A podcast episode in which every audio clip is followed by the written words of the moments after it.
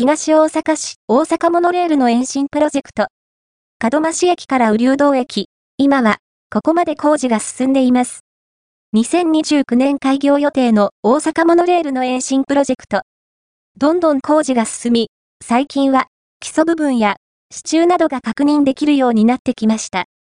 2024年2月中旬、門真から東大阪市方面まで中央環状線沿いを車で通ってきたので、工事の進行情報をお届けします。大阪モノレール門真駅から中央環状線沿いを車で通ると、工事の進行状況がよくわかります。上の写真、下の写真は、ともに門真市桑材町付近の様子です。このエリアは支柱だけでなく、レールのようなものも設置されていました。近づくと、かなり迫力があります。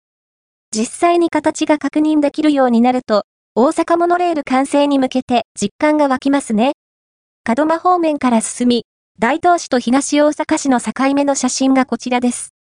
久しぶりに通ったので、工事の進行状況に驚きました。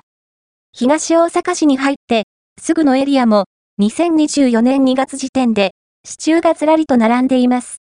終点予定の雨竜道まで、すべてのエリアの工事が進行しているというよりは、基礎や支柱が設置されている場所もあれば、まだ変化のない場所もあるといった感じです。雨竜道駅周辺は、近鉄奈良線の線路南側の立ち退きが進んでいます。